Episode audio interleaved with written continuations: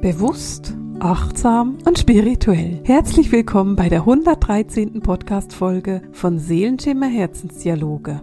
Gespräche mit Marisa. Wir haben in der 109. Folge von Ende April über die Hochkulturen gesprochen und darüber, welchen Einfluss der Hochkulturen es auf unsere heutige Zeit gibt. Und ich habe in dieser 109. Folge versprochen, dass wir intensiver auf diese Hochkulturen eingehen wollen und dass wir in diese Hochkulturen ein bisschen eintauchen wollen.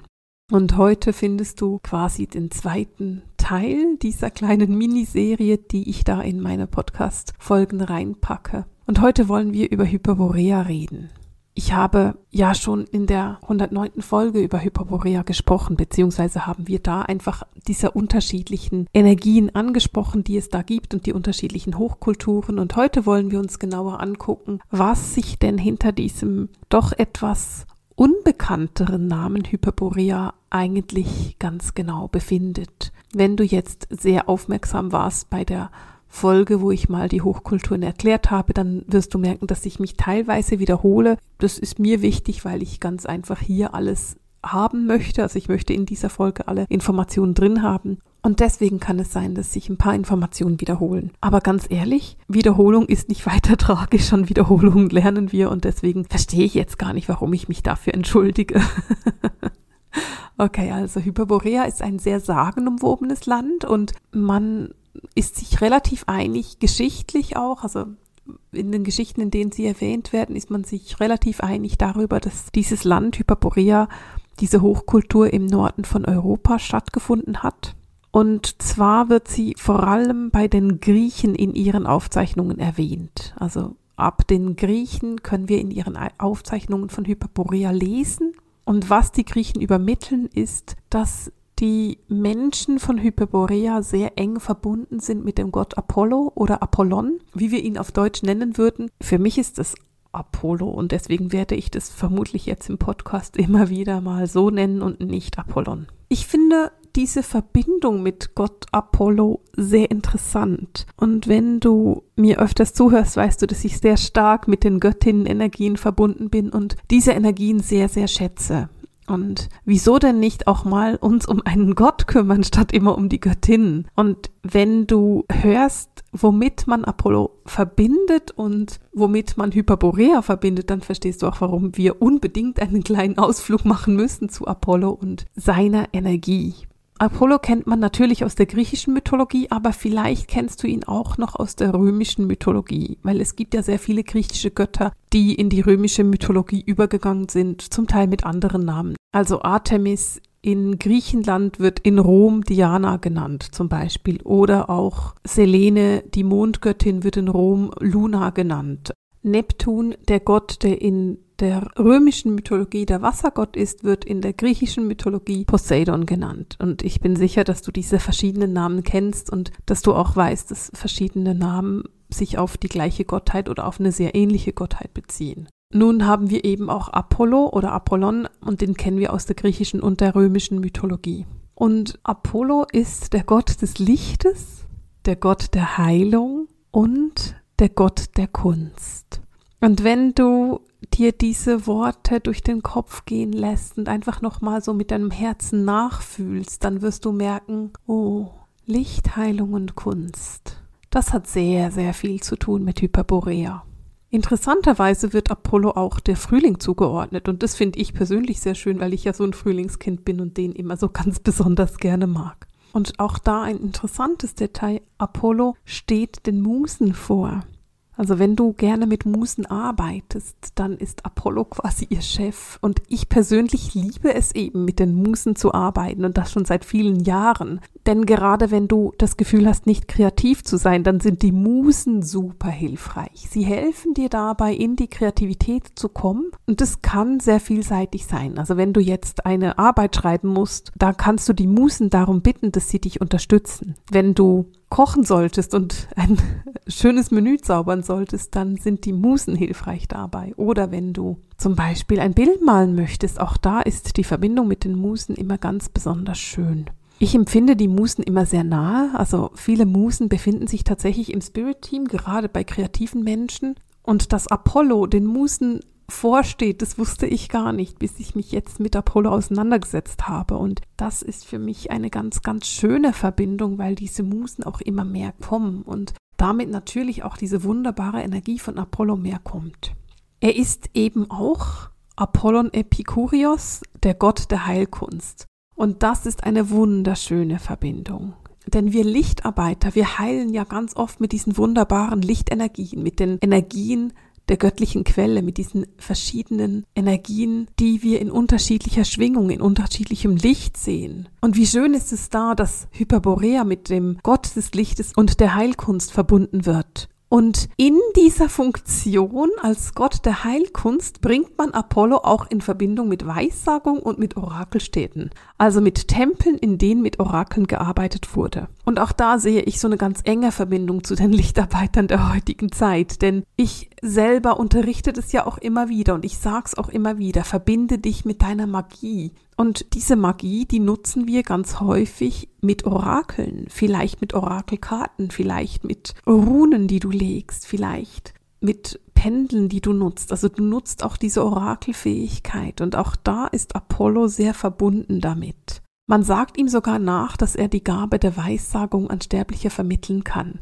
Und wenn ich mich mit diesen Energien verbinde, mit dieser Apollo-Energie, dann kann ich erkennen, dass diese Energie gerade sich wieder sehr intensiv auf die Erde begibt, dass gerade wieder viel von dieser Energie hier ist. Und ich habe es schon in der ersten Folge gesagt, für mich ist Hyperborea nicht unbedingt eine Hochkultur, die zu Ende gegangen ist. Es ist eine Hochkultur, die sich verändert hat. Aber wenn ich jetzt sagen müsste, ja, das ist zu Ende von der Zeitlinie her, dann ist das für mich etwas, wo ich ein Fragezeichen dahinter setze, weil es sich für mich nicht unbedingt nach beendet anfühlt. Und ich möchte dich da einfach einladen, auch einmal wirklich reinzufühlen und zu fühlen, ob sich das für dich nach das es schon lange her anfühlt oder eher eine Parallelzeitlinie, die halt einfach noch ist, mit der wir uns gerade im Moment wieder mehr und intensiver verbinden können.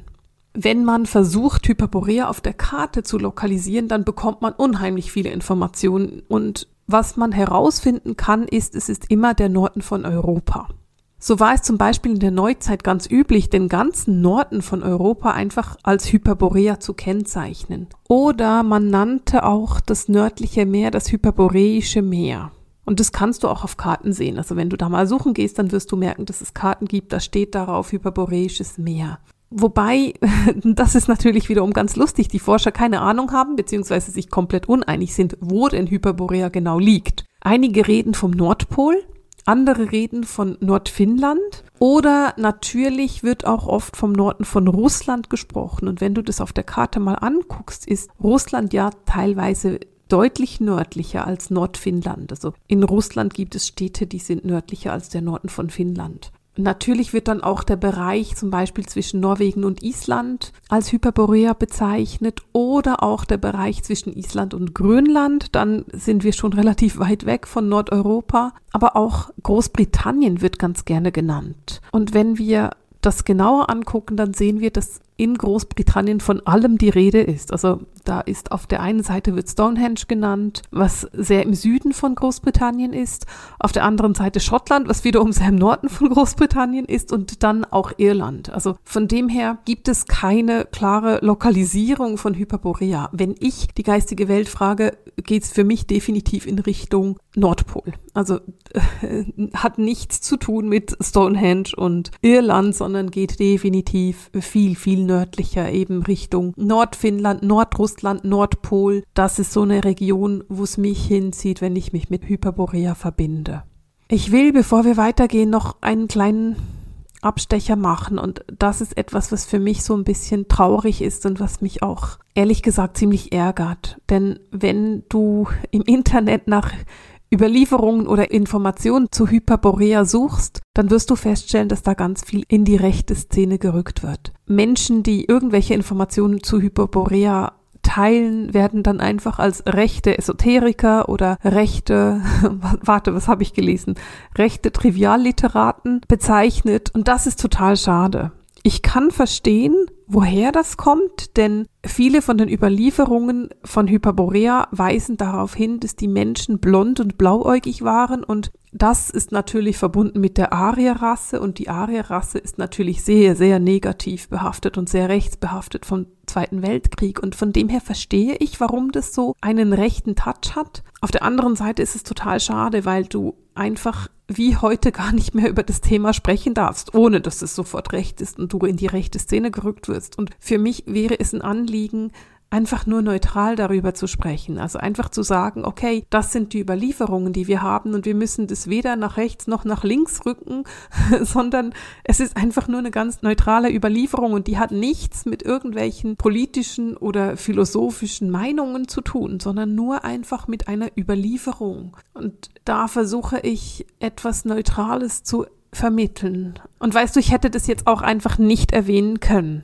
Aber ich habe gemerkt, dass es mich echt beschäftigt bei der Vorbereitung auf diese Folge und diese Folgen über diese Hochkulturen bedeuten für mich eine größere Recherchearbeit, damit ich wirklich auch erzählen kann, was überliefert worden ist und nicht nur das, was ich bekomme aus der geistigen Welt. Mich macht's irgendwo traurig, weil es wiederum alles, was mit Licht zu tun hat, irgendwo in eine Richtung rückt, die eben sehr lichtlos ist. Und das finde ich schade. Und deswegen wollte ich es einfach noch kurz einbringen, dass mich das wirklich irgendwo sehr traurig gemacht hat bei der Vorbereitung. Und ich will hier trotzdem über Hyperborea reden. Und es hat für mich keine politische Ausrichtung und es sagt nichts über irgendeine Meinung aus, die ich über irgendetwas hätte, sondern ich will nur neutral davon erzählen, welche Hochkulturen das es gibt. Einfach, dass, dass das nochmal so ein bisschen gerade gerückt wird.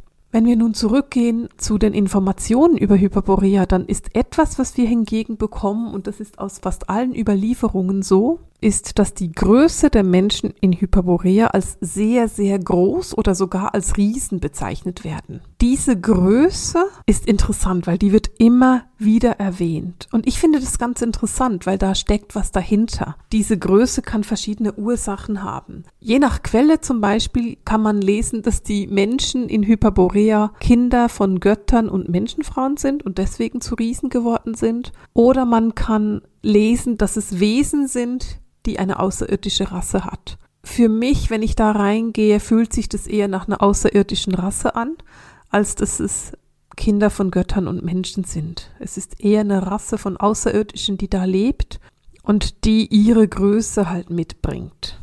Energetisch und auf spirituelle Weise betrachtet ist die Hochkultur rund um den Nordpol ganz, ganz eng verbunden mit den Energien von Venus und mit den Bewohnern der Innererde.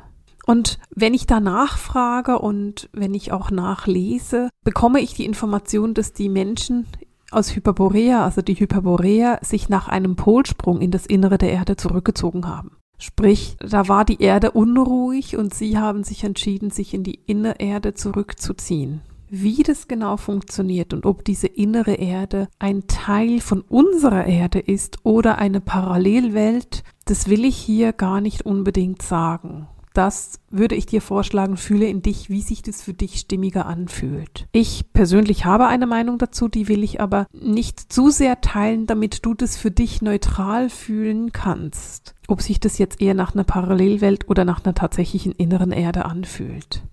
Das Leben in Hyperborea war sehr angenehm und sehr freundlich. Das Land, wo die Menschen gelebt haben, auch wenn es bei unserem Nordpol lokalisiert ist, war warm, es war fruchtbar und es war sehr, sehr angenehm. Und diese Verbindung mit der Venus, die die Menschen von da hatten, die hat sich überall hin gezeigt. Es waren sehr harmonische Menschen. Es ist eine sehr lichtvolle Gesellschaft. Es ist sehr freudvoll und es ist sehr verbunden mit dieser Energie von Apollo.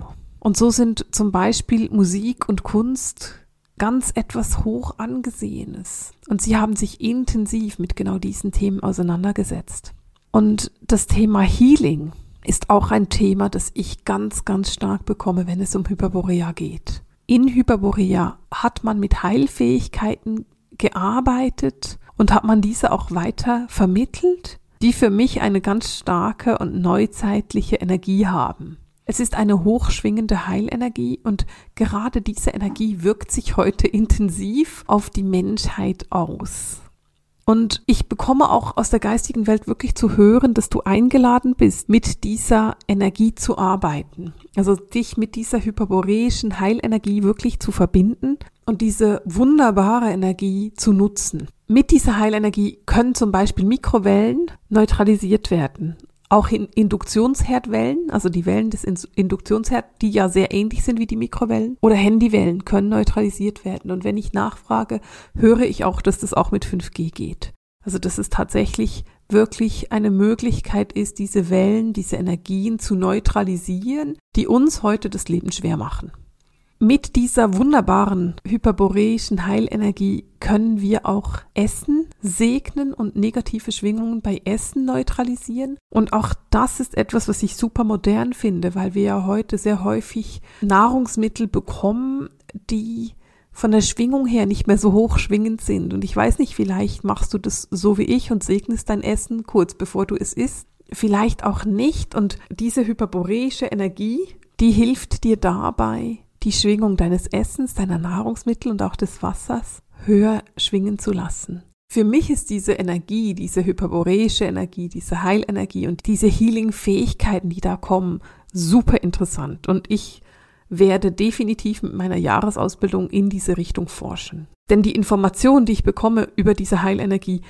die sind so konkret und so hilfreich, dass ich definitiv meine Studenten dazu auffordern werde, damit Tests zu machen und damit wirklich zu üben. Denn für mich ist es eine Energie, die sich sehr viel konkreter anfühlt. Es ist schwierig für mich, das richtige Wort zu finden, aber die Energie fühlt sich sehr konkret an und sehr stark und machtvoll. Ich will nicht sagen, dass andere Heilenergie weniger konkret und machtvoll ist, aber das Gefühl, was ich dabei bekomme, ist, es ist sehr alltagstauglich. Es sind Energien, die man wirklich nutzen kann, um etwas zu neutralisieren, womit wir hier jeden Tag konfrontiert sind.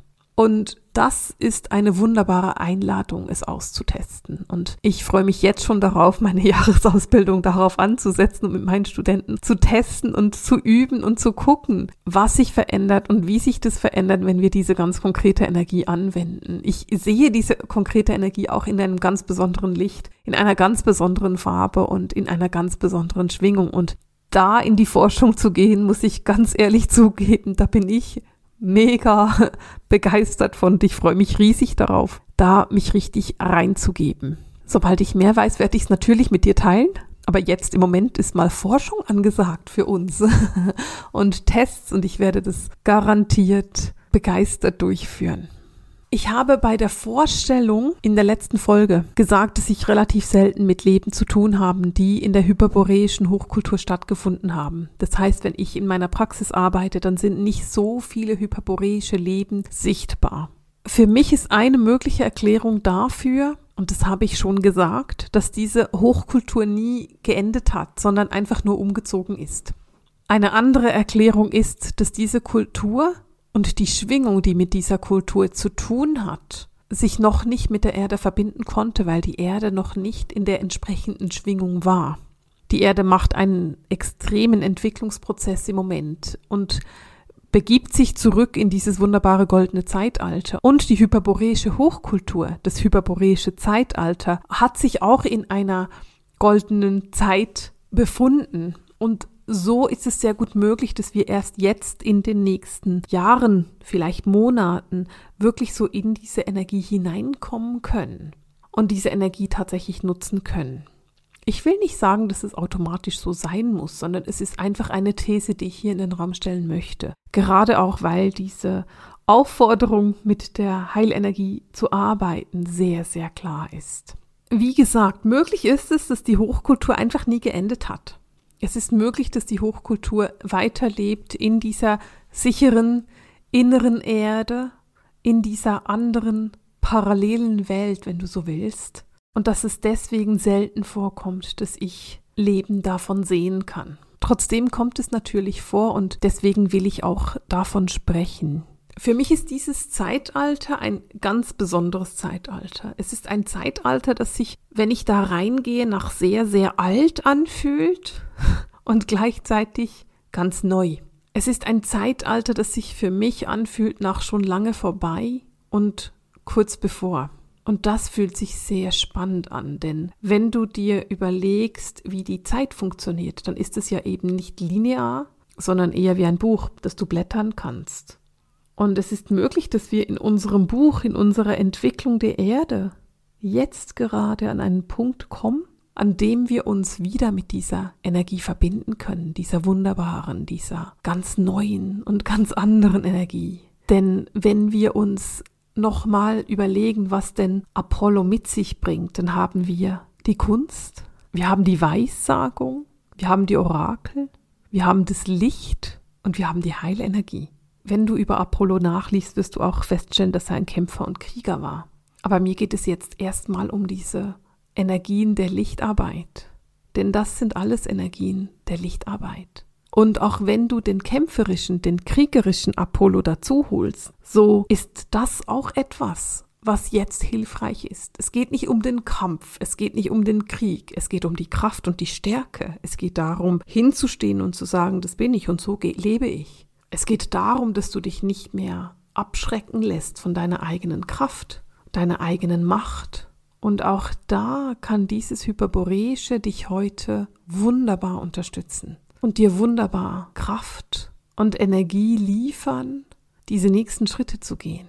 Und so verstehe ich, dass diese hyperboreische Energie und die Energie von Gott Apollo gerade jetzt im Frühling aktiv ist und gerade jetzt in diesem Moment des Prozesses. Denn genau das ist es, was wir im Moment brauchen, damit wir die Schwingung überall erhöhen können. Egal ob in unseren Zellen, in unserem Essen oder in unserem Umfeld. Vielleicht hast du ja Lust, dich mit dieser Energie zu verbinden. Vielleicht fühlt sie sich für dich auch noch fremd und vielleicht ein bisschen beängstigend an. Ich freue mich riesig darauf, mit meinen Studenten in die Forschung zu gehen und diese Forschungsergebnisse dann bei Gelegenheit mit dir zu teilen. Und in dem Sinne verabschiede ich mich für heute mit dem Seelenschimmer Herzensdialog, den Gesprächen mit Marisa. Alles Liebe!